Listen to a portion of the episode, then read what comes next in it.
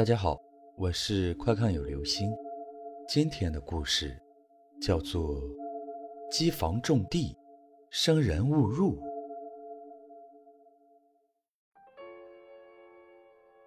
小汤和小黄在黑暗中走到了地下二层的机房门口。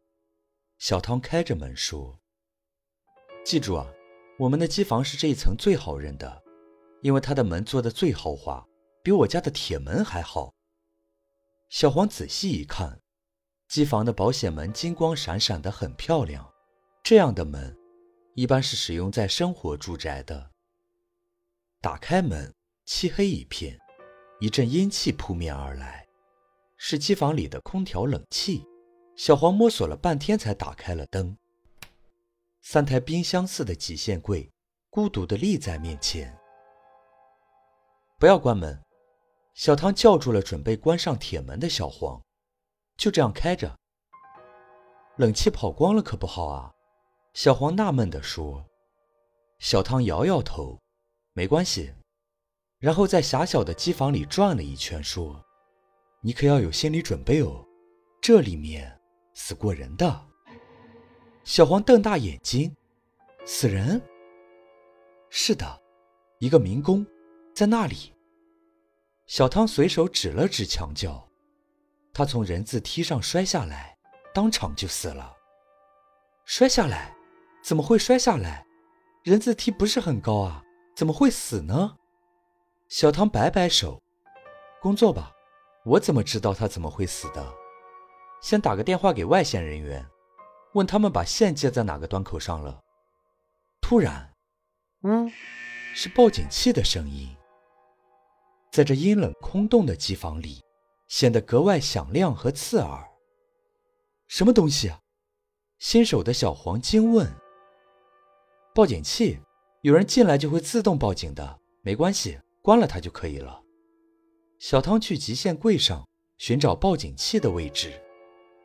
小黄的确感到了阵阵阴冷，可能是空调的缘故吧。他拨打了外线人员的电话号码。望着机房外的寂静黑暗，从门缝里可以看见走廊的尽头，有昏黄的灯光中，一根粗壮的血红色的下水管道滴着水。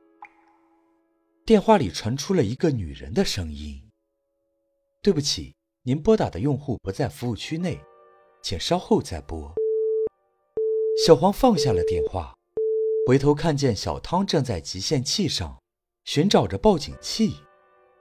报警器很有规律的刺耳的响着，显得整个地下机房更阴森了。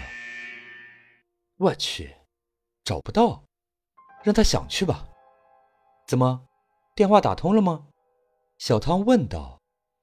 小黄摇摇头，突然看见空调上流出黄黄的液体，立刻张大嘴巴指着。小汤回头一看，也是吓了一跳，发呆了半天才说。嗯，很正常的，空调都是会滴水的，不要管这些了，赶快再打电话联系外线人员吧。他不是说好先来这里等我们的吗？可是打不通，没有在服务区内。我来打，你去上面看看，说不定他在大厦的门口等我们。小黄立刻往保险门走去，他想赶快离开这个地方。小汤蹲在地上。拨打着号码。当小黄走到门口时，一阵悦耳的手机铃声从机房的地板下传来。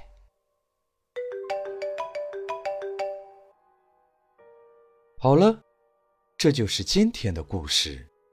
机房种地，生人勿入。